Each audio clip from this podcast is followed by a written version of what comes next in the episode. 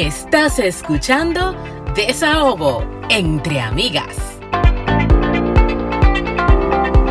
Bienvenidos a un episodio más de Desahogo entre Amigas, un espacio para cherchar, aprender y sobre todo descubrir lo jodidamente interesante que es ser papá en este caso.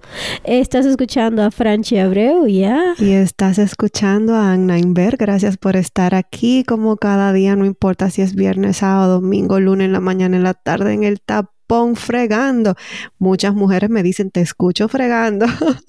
Así que gracias a ustedes por estar ahí. Y bueno, Frank y yo estamos súper contentas. Tú hiciste gárgara. ¿Eh? Hiciste gárgara. Porque tienes que poner la voz bonita. porque vamos a hablar con una voz muy especial. Este no es el día, porque está muñato, tú sabes. Pero tú sabes que. Tú sabes cómo yo lo conocí a él.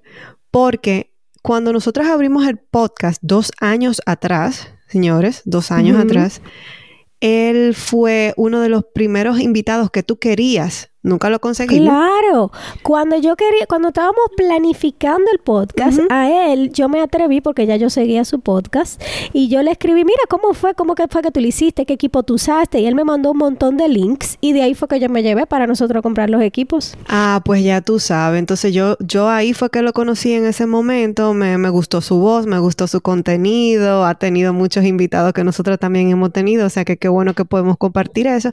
Y nada, ustedes lo conocen como un comunicador pero un comunicador muy entusiasta. Él es el director y también el conductor de su podcast Jorge Chalhub podcast, pero también es esposo, pero hoy está aquí como papá, el papá de Jorge Iván. Bienvenido, Jorge. Gracias, gracias, niñas. Yo me da mucha risa. Sí, eso es, de cariño, es de cariño. Porque además, probablemente soy. sumar no, no, no, yo probablemente soy mayor que, que, las dos. Estoy casi seguro. Por lo menos me mm. veo eh, mayor que las dos. Eh, pero no, gracias, me, me, hace, me honra muchísimo que me inviten al podcast. Y sí, yo recuerdo esos, esos primeros intercambios de mensajes con Franchi cuando ah, me hablaba de la intención de hacer el podcast y la verdad que, que, mirar que van más de 120 episodios, 125. Sí. O sea que no, no es poca cosa. No hemos parado. En dos años una sola vez no lo hicimos y creo que fue año nuevo. Sí. Ahora les digo una cosa, no gracias. No tenemos ni cinco minutos con Jorge y ya no dio clase. Pero claro, es que eso es así. Así que ha valido la pena totalmente tenerlo aquí. Y después vamos a seguir preguntándole más cosas porque de verdad que nos vamos a nutrir muchísimo yo quiero atracarle la lista de contacto de ese hombre. porque los invitados de lujo que ese hombre ha tenido, o sea, yo él él eh, para mí, o sea, no, yo hablo con él como que yo hablara con él todos los días porque realmente todos los lunes yo lo escucho. Entonces yo siento como que él me acompaña en el día y, y las conversaciones que él tiene, yo he llorado, yo me he reído, yo me he indignado. Yo he pasado todas las emociones habidas y por haber en las conversaciones tan buenas que ese hombre tiene. Él es de esa gente que tú lo ves, o sea, como que tú lo ves en el súper y tú te le tiras arriba y que ay, hola Jorge, y Jorge como que, pero espérate, ¿qué, fue? y Fran jura que son besties. No, mi bestie. ¿Y el qué? No, pero esa es la idea, que la gente se sienta en, en, comunidad, porque al final mi podcast yo lo veo como una comunidad que, que quiere aprender de, de los demás. Y, y yo creo, quiero, bueno, ustedes me confirman que por lo menos con ustedes lo hemos conseguido y hay un par de personas más que me lo van confirmando. Y lo de los contactos, te puedo decir que en principio algunos sí eran contactos míos que yo tenía, que, porque yo trabajé un tiempo en medios de comunicación convencionales, pero, y, y personas que con muchísimo cariño me brindaron su tiempo y me respaldaron, pero después era empezar a escribir un DM o escribirle por ah, correo. Sí, eh, o sea que yo estoy seguro que ustedes igual van teniendo muy buenos invitados y van a, y van a ir teniendo también otras conversaciones. Y tú sabes que aprovechando eso que tú dices, que tú escribes DM, nosotros también escribimos DM y tuvimos eh, la respuesta de muchas personas que creíamos que no nos iban a responder. Entonces, todo aquel que quiera iniciar su proyecto, que se lance, que no tenga miedo, que es lo peor que puede pasar. Usted como quiera no tiene ese contacto, entonces tírele por DM, haga su diligencia y bueno, de ahí vemos, ¿verdad? Pero nosotras, así mismo como tú. Y tú sabes que, Jorge, nosotras te habíamos comentado que queríamos hablar contigo de la paternidad, de cómo te ha cambiado la paternidad. Pero eh, aprovechando que pasó el Día del Padre, pero que todavía estamos en este mood de, paternidad. Eh, pero antes yo quisiera como que tú me hablaras un poquitín de ti, así de qué te inspiró sacar el podcast. Y también quiero que me diga, ¿de dónde es tu apellido? Mira, eh, a mí me ha apasionado siempre comunicar. A mí me ha apasionado servir. Y yo creo que a través de la comunicación he encontrado una forma de servir.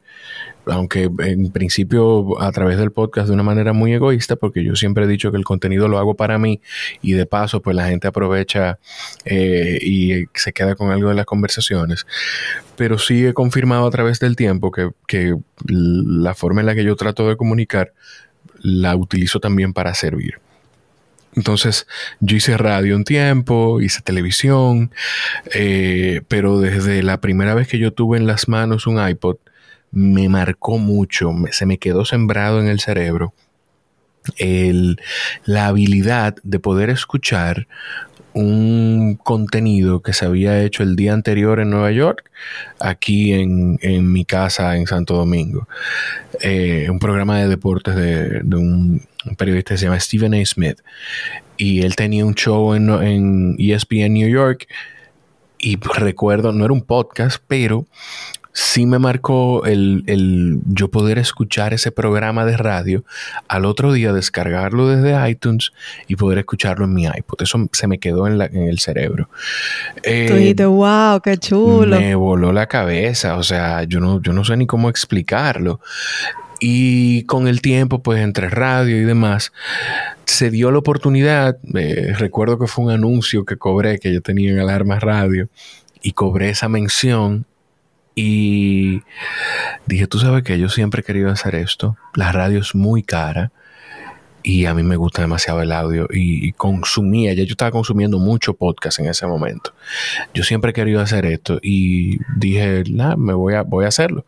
Y compré los equipos, nos tocaba hacer un viaje a Estados Unidos y ahí aproveché y, y, busqué todos los equipos con la firme decisión de, yo sabía lo que yo sabía, yo no lo tenía, yo no lo tenía marcado en mi cabeza, pero yo sí lo sabía o lo manifestaba de alguna manera, el que yo iba a hacer ese contenido y no iba a dejar de hacerlo.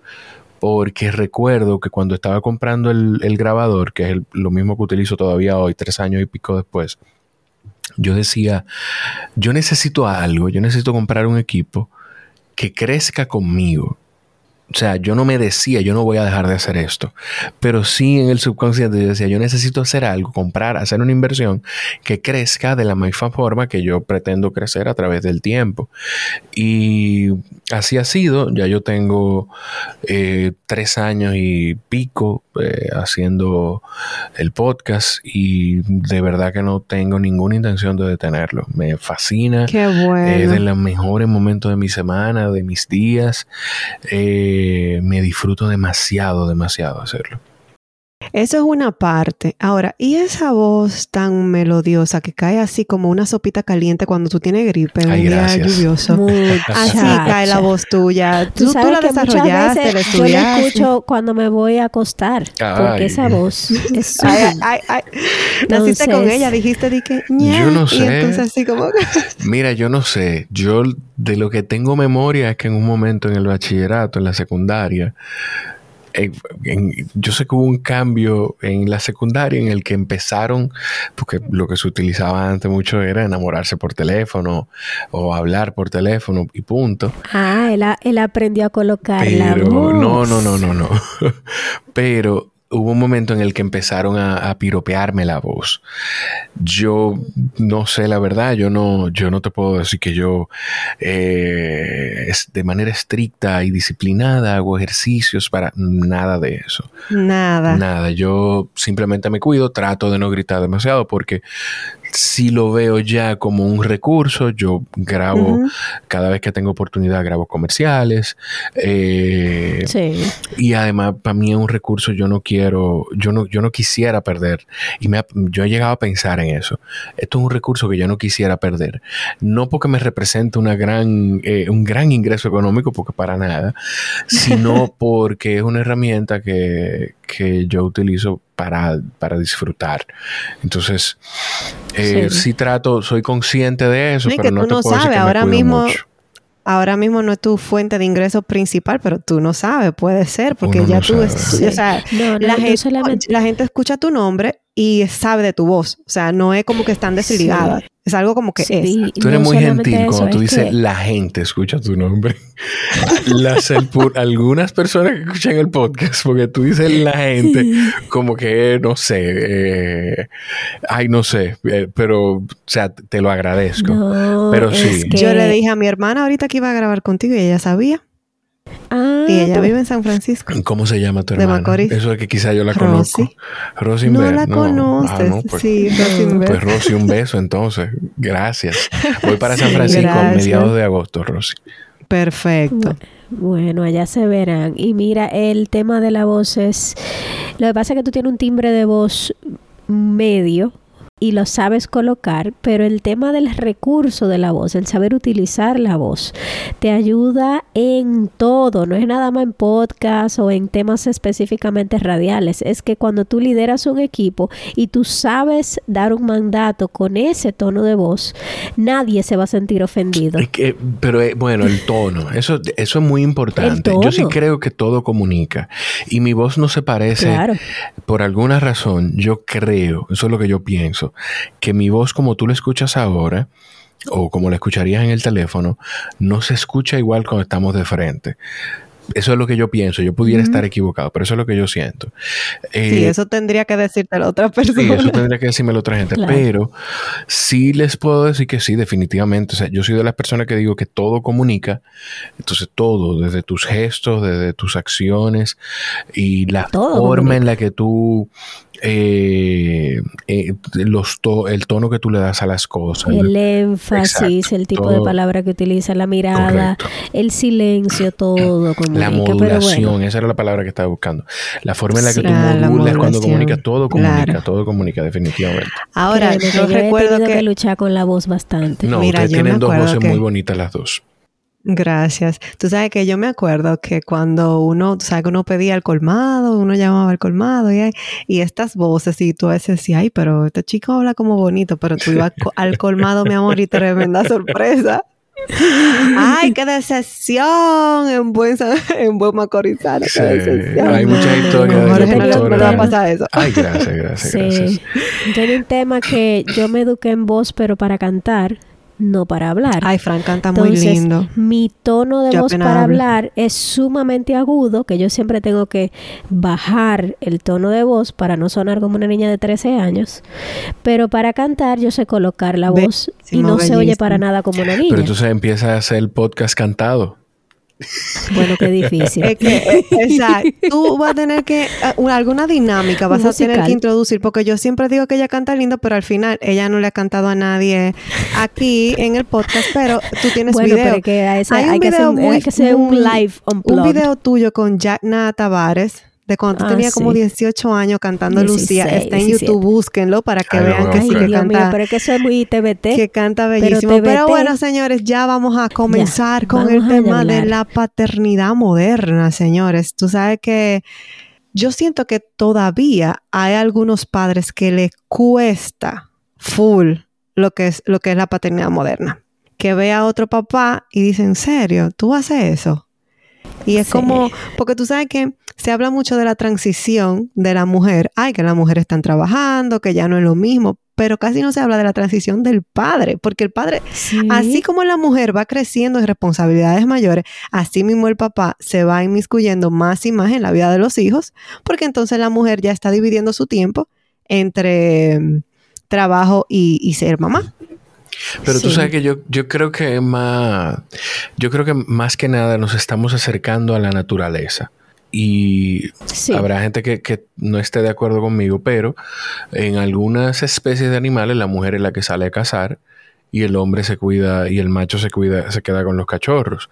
Entonces lo que está pasando ahora es que de alguna manera nos estamos acercando un poquito más, estamos encontrando un balance natural entre ese empuje natural y deseo de progresar que no tienen no solo las mujeres, sino cualquier ser humano, y, y la responsabilidad y la el privilegio y la dicha de, de, ser parte de la crianza de, de, una criatura. O sea, yo, yo siento que más eso.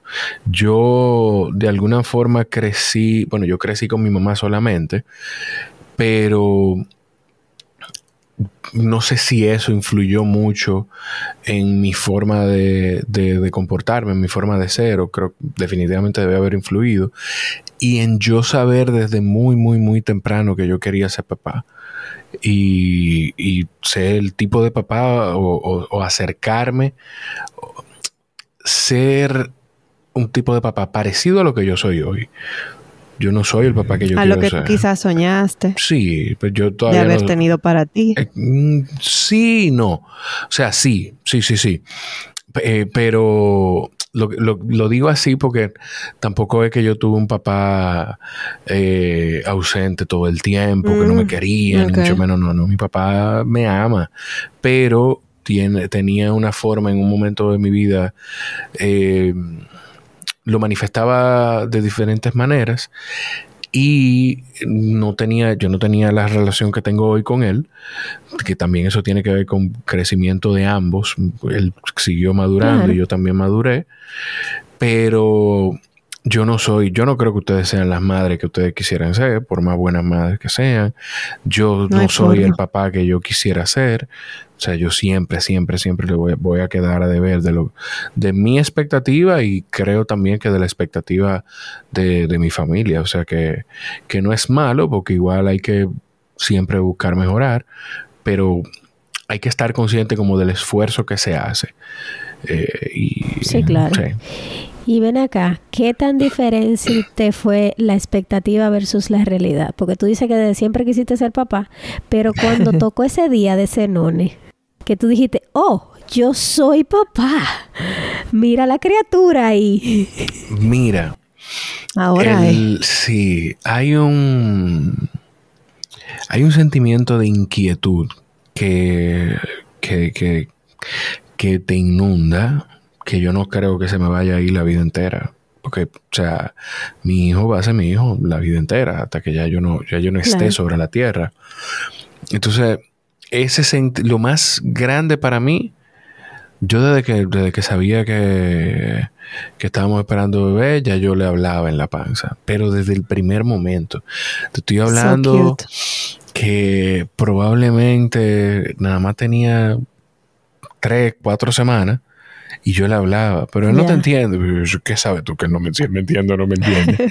yo le hablaba desde ese momento, todas las noches, y era lo mismo. Bebé, papá te ama mucho y esa es la conexión principal con papá, porque con mamá ya está ahí todo el tiempo, conoce mi respiración, conoce los latidos de mi corazón, conoce mi voz, pero el, papá acercarse a la barriga y hablarle es la primera conexión. Cuando el bebé salga, pues vaya a tener estos recuerdos de la voz de papá. Te voy a contar algo sobre eso, pero yo le hablaba y a pesar de que yo tenía la conciencia de que yo estaba esperando eh, mi primer hijo, mi hijo, pues hasta que yo no lo tuve en mis brazos, o sea, hasta que yo no lo vi, hasta que yo no lo vi llorando la primera vez, no es, otro sentimiento. Y yo, para mí, había, me había que matarme. Yo era papá desde, que yo sabía que estábamos esperando bebé, ya yo era papá. Pero inmediatamente el bebé nace, o sea, ya, ya es otro sentimiento. Con lo de la voz me pasó que él estaba, ay Dios, él estaba llorando llora, llora, llora. Y cuando la pediatra lo va a poner en la báscula para, para pesarlo, pesarlo, yo le digo, bebé, tranquilo, papá está aquí. y se cayó, pero de inmediato. Inmediatamente le escuchó mi voz, se cayó. Dime la verdad, tú lloraste. Pero yo estoy llorando ahora. ¿Cómo que sí lloré? ¿Cómo que sí lloré? Yo estoy llorando ahora. Ay, Jorge Iván, lo que tú has hecho. Sí, sí, sí, sí. Ay, ay, ay, no, no es fácil. Es bonito, o sea, es un sentimiento inexplicable. De verdad, solamente un papá que ama, porque hay muchos papás que no aman, entienden esa preocupación y ese amor, ese desprendimiento que uno tiene con los hijos. O sea, que yo veo que a una de mis hijas le están pasando algo y yo le digo, Señor, te doy mi vida. Llévame, hame lo que tú quieras, pero a mis hijas que no me le pase nada. Pero tú dices, e-, ese mismo sentimiento es, entonces, te voy a decir algo. Ese mismo sentimiento es lo que me hace dudar de si yo quiero otro. Gracias. Realmente. Ese mismo sentimiento. Yo, iba a compartirte lo mismo. Yo, iba a decir, tú sabes que ahora yo mismo yo tengo dos y a veces como que quiero ah, otro. Pero yo tú tienes dos. No, pero está bien. Tú, a veces yo digo como que, ay, quiero otro. Pero después yo digo, y yo de verdad quiero este nivel de estrés otra vez en mi vida.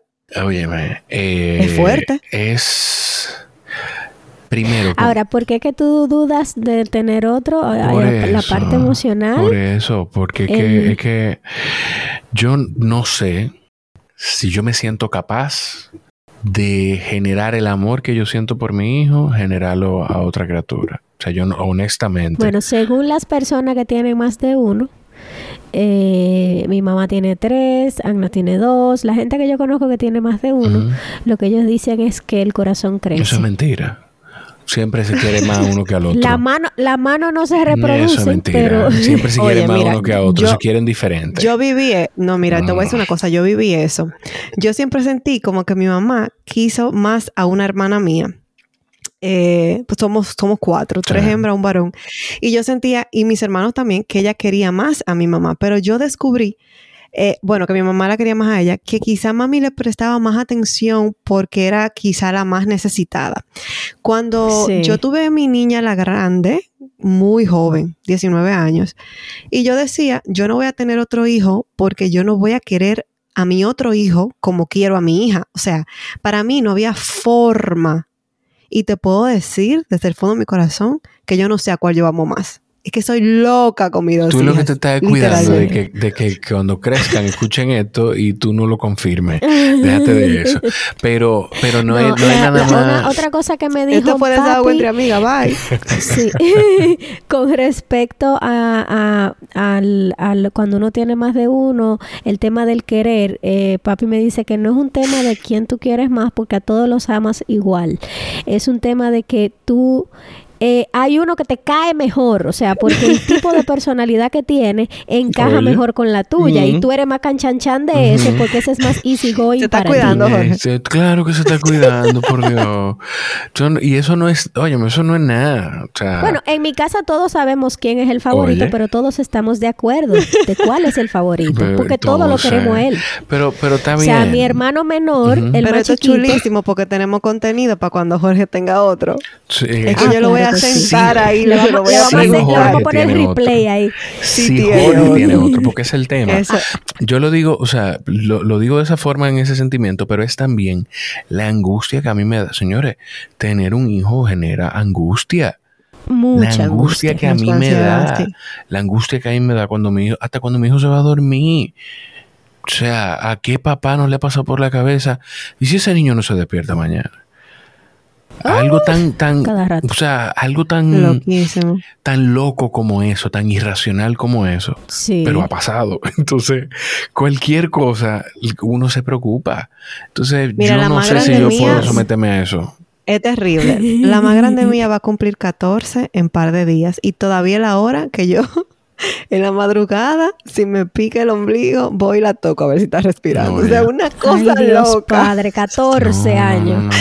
y yo la mía, la mía, oye, para que tú veas el nivel de romanticismo, Jorge. La mía tiene 13 y yo le digo, ¿cuándo que tú te vas para la universidad? Sí, sí, definitivamente Fran y yo somos como perfectas para el podcast porque ella es un tipo de mamá y yo soy otra, Sí, así eso como es. completamente diferente. Eso es, pero cuando se le vaya para la universidad, Fran va a pasarse la primera semana de duelo. Ah, no, claro, como todas las madres dando gritos. Mira, pero yo que yo soy así muy suelta. Sí. Yo le pregunté a una tía mía que tiene tres y se le fueron los tres ya. Y yo, tía, ¿cómo se siente? Y dice ella, it feels so good. Se siente Sí, muy pero- bien. Vacaciones. Pero imagínate también de criar tres, pero la mayoría de la edad de tres. Ya es, ya Bueno, el último era, sí. mijo, si tú quieres te pagamos un Ya apartamento fuera de aquí, arranca. O sea, me imagino. Cuéntame de esas enseñanzas que, que tú recibiste de, de tus padres. ¿Cuáles son las que tú quisieras transmitirle a tu hijo y cuáles quisiera la que cuáles serían aquellas que tú dices, bueno, ya está tan obsoleta, esta quisiera guardármela. Mira, las obsoletas tienen que ver, y yo no diría obsoletas, yo diría que había un Que tema se de... tienen que hacer un upgrade. Sí, por temas de desconocimiento Claro. de, de antes, ignorancia, todo criamos desde las cosas que conocemos y las que no conocemos. Entonces, Claro. yo, yo creo que más que nada algunas son con temas de, de género y orientación, eh, con temas de... eh, hay, hay niños con condiciones especiales.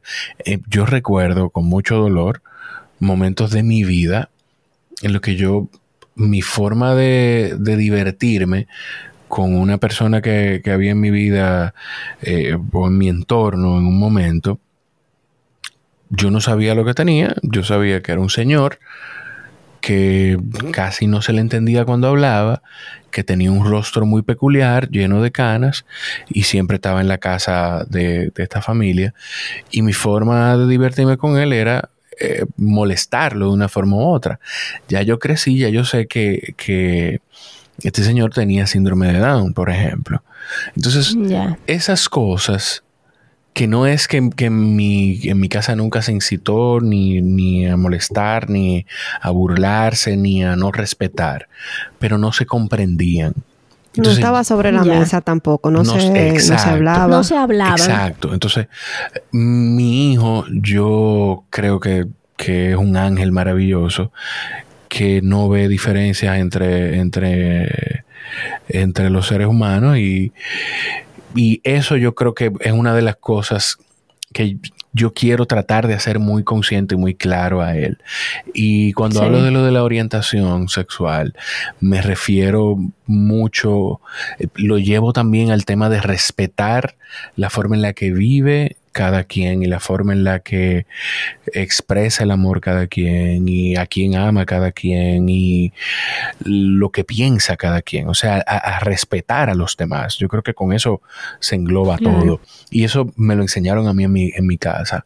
Eso me lo enseñó mi mamá en mi casa, eso me lo enseñó mi, mi abuelo, que es un señor que nació en los años, en el 40 y pico creo, eh, si mal no recuerdo, pues mi abuelo me decía, me hace la historia de cómo en su pueblo, o me dice, cómo en su pueblo los cristianos le llaman hermano, los católicos le llaman hermano, los evangélicos le llaman hermano. Y todo es porque él respeta lo que piensa y lo que siente cada quien. Entonces, eso, eso es algo que yo no quiero dejar de sembrar en mi hijo, entender que cada quien tiene derecho a pensar y a sentir de una forma distinta a la que él piensa o siente. Eso, eso para mí es muy importante. Y tratar de ser objetivo, que es sumamente difícil. Es sumamente Bien difícil para difícil. todos. Con los hijos de uno, sí. No, y, y- y con todo, o sea, para cualquier ser humano es difícil dar un paso atrás y mirar la situación que es, en la que está desde afuera y ver Sí. con ojo de objetividad si genuinamente está haciendo algo correcto o no, si está respetando o no al otro, si está eh, o si está atropellando un derecho de otra persona porque, porque piensa diferente que tú. Entonces, esas son Sí. cositas que yo no quisiera que mi Eso hijo- se da mucho en las diferentes edades y en las culturas también. Tú vas a otra cultura y tú no Sí. sabes si t- tú quizás puedes, estás haciendo un cumplido y la otra persona no lo ve así. Mira, le envié un video a Francine el otro día de cómo ven los, los jóvenes de ahora el, tema de relación sexual, de género no binario, versus cómo lo ven los, las personas de antes, que ya son adultos viejitos. Me voy a atrever a enviártelo a ti también, porque sé que de ahí vas a sacar una enseñanza y lo puedes compartir quizá después en tu podcast, pero está chulísimo el video. Eh, a, a mí me encantó muchísimo. Mira, Jorge, ¿y qué dirías tú que, qué es lo que más y lo que menos te gusta de, de ser papá? Aunque ya tú expresaste cuál sería una de las cosas de las que menos te gusta. lo de la angustia, me imagino. Eh, no, lo que menos me gusta es la responsabilidad. de verdad. Ay, lindo. Yo no esperaba tanta honestidad. Pero es, pero es, genuino. entonces, Eso, eso es una de las cosas que menos me gusta, pero eh, lo que más me gusta es eh, cómo mi hijo me sorprende, cómo hay cosas que yo descubro que, yo no sabía que él sabía. Eh, chulísimo, chulísimo. Porque saben más que un lápiz. Mira, yo recuerdo. ¿Tú crees que no saben? no, y, que no escuchan. exacto. No, no, no. Yo desde antes de, de, nacer, yo siempre he dicho que a los niños no se le. Uno no puede hablar arriba de los niños como si ellos no estuvieran ahí. Sí, Eso no, eso yo no, yo no voy con eso. Pero yo me siento a veces que vivo como en una comedia romántica con mi hijo. Porque yo recuerdo cuando él me dijo papá la primera vez. Y yo estaba, y, pues hay, hay momentos así en mi vida con él. él. Yo estaba acostado, yo no recuerdo si estábamos eh, en pandemia full o no, pero yo sé que yo, no, no estábamos full en pandemia, pero yo entraba a las 9 de la mañana a trabajar. Y yo estaba acostado, él estaba acostado conmigo. Y se, se pone de ladito, me pone la mano en la cara y dice, papá. Y yo, ay, Dios mío toma, dime qué es lo que tú quieres. Pero claro. no coge ya. todo mi dinero. todo lo que tú quieras. Una, una, porque fue un momento así como de novela romántica. Me puso la mano en la cara. Sí. Me, Ay, Dios me, me, deslizó la mano en, el, en la mejilla y dijo, papá, y yo no, mijo, haz conmigo lo que tú quieras. Y así Pero mismo, cualquier, cualquier comedia romántica, literal. Así mismo, y así mismo en cualquier momento me pone, me da un beso en la frente. Así mismo en cualquier momento me agarra la cara y me dice, papá, te amo mucho. ¿Cuántos años eh, tiene Jorge Iván? Cumple tres el 22 de este mes. Ay, Dios mío. Sí, Tiene mucho que ver, igual, yo creo, con, con, Yo creo que lo tengo harto de, de, de cómo yo le expreso. De tanto cariño. Sí, sí, sí, no, y su mamá es muy, muy, muy cariñosa con él también. Mm. Pero, pero sí, o sea, yo me siento a veces con mi hijo, que vivo como en una comedia romántica y con las cosas con las que salta.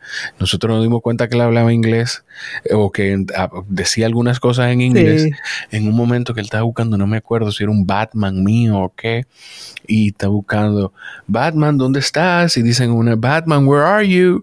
Y ve, oh, okay. Cuando viene a ver, escuchó unos muñequitos y es que son una esponja, todo lo Tú sabes lo que más pasó con Amelia ayer, que está hablando con la abuela por WhatsApp, porque ella es toda una tecnóloga. Ella está eh, hablando por WhatsApp con la abuela y le está hablando en inglés. Y la abuela me dice, pues sí, pero dímelo en español. Yo creía que ella no iba, iba a seguir en inglés. Y dije, Abu, que te voy a dar un regalo. Ay, Dios mío. ella lo tradujo todo, todas las palabras, porque ella habla en español, pero a veces alguna la mezcla y la pone en inglés. Y nosotros nos quedamos mirándonos así. Y, y, la abuela siguió hablando como que no se dio cuenta. Ay, Dios mío. Y yo, César, ella, ella, ella tradujo la frase completa. y, Ay, eso fue una cosa loquísima. Y Amelia suele eh, manipularme porque ella es tremenda, ella tiene mucha energía. Y cuando yo le dije, cuando yo estoy así que, ay, me voy a morir del pique, ella me agarra la carita y me dice, mami, I love you y me da un besito. Cuando ella sabe que yo estoy a punto de estallar. Ay. Y tú sabes que ya yo ahí me derretí, ya, ya toma lo que quieras, ¿verdad? Sí, cógelo todo. Es un caso serio. Y señores. yo creo que hemos llegado al desahogo de la semana. Uh, aunque este episodio ha estado muy chulo, lo hemos estado desahogando, desahogando. Tiempo. Jorge, los desahogos son de lo que tú quieras. No tiene que ver con el tema, puede que tenga que ver con el tema. Lo que tú quieras lo puedes echar para afuera. Yo voy a comenzar para que tengas una idea. Em, ay, Dios mío, me desahogo. Señores, yo he descubierto en mi vida a mis 33 años que yo no sé cómo relajarme. Yo no Ah, sé cómo bienvenida relajarme. O sea, es una cosa que, ¿para qué yo pido tanto tiempo libre? O sea, yo soy una persona que trabaja full time, dos hijas, Ignacio, la casa, el esposo, el podcast, todo. Y a veces me siento como overwhelmed, me siento abrumada. Y cuando tengo el bendito tiempo libre, no lo uso. O sea, es una cosa como que el sábado yo estaba atendiendo a mi niña de tres años, pero ¿qué pasa? Ella se pone en su juego y se pone en su cosa. Y mi esposo estaba poniendo algunas paredes en el sótano, que estamos arreglando el sótano. Y él me dice, pero ponte a ver una película. Y yo me pongo a ver una película y la quito y me paro a hacer cosas en Claro, la porque casa. tú sientes que estás perdiendo tiempo. Pero ¿qué me pasa? O sea, yo, I deserve better. O sea, yo, mm, yo merezco, o sea, relajarme.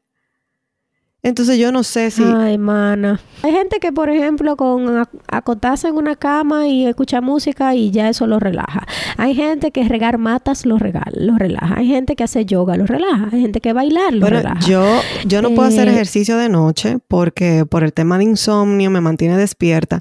Pero había Sí. una clase a las ocho y media que la tipa era demasiado dura que yo iba los lunes y los miércoles atrás de ella porque esa clase me relajaba, Sí.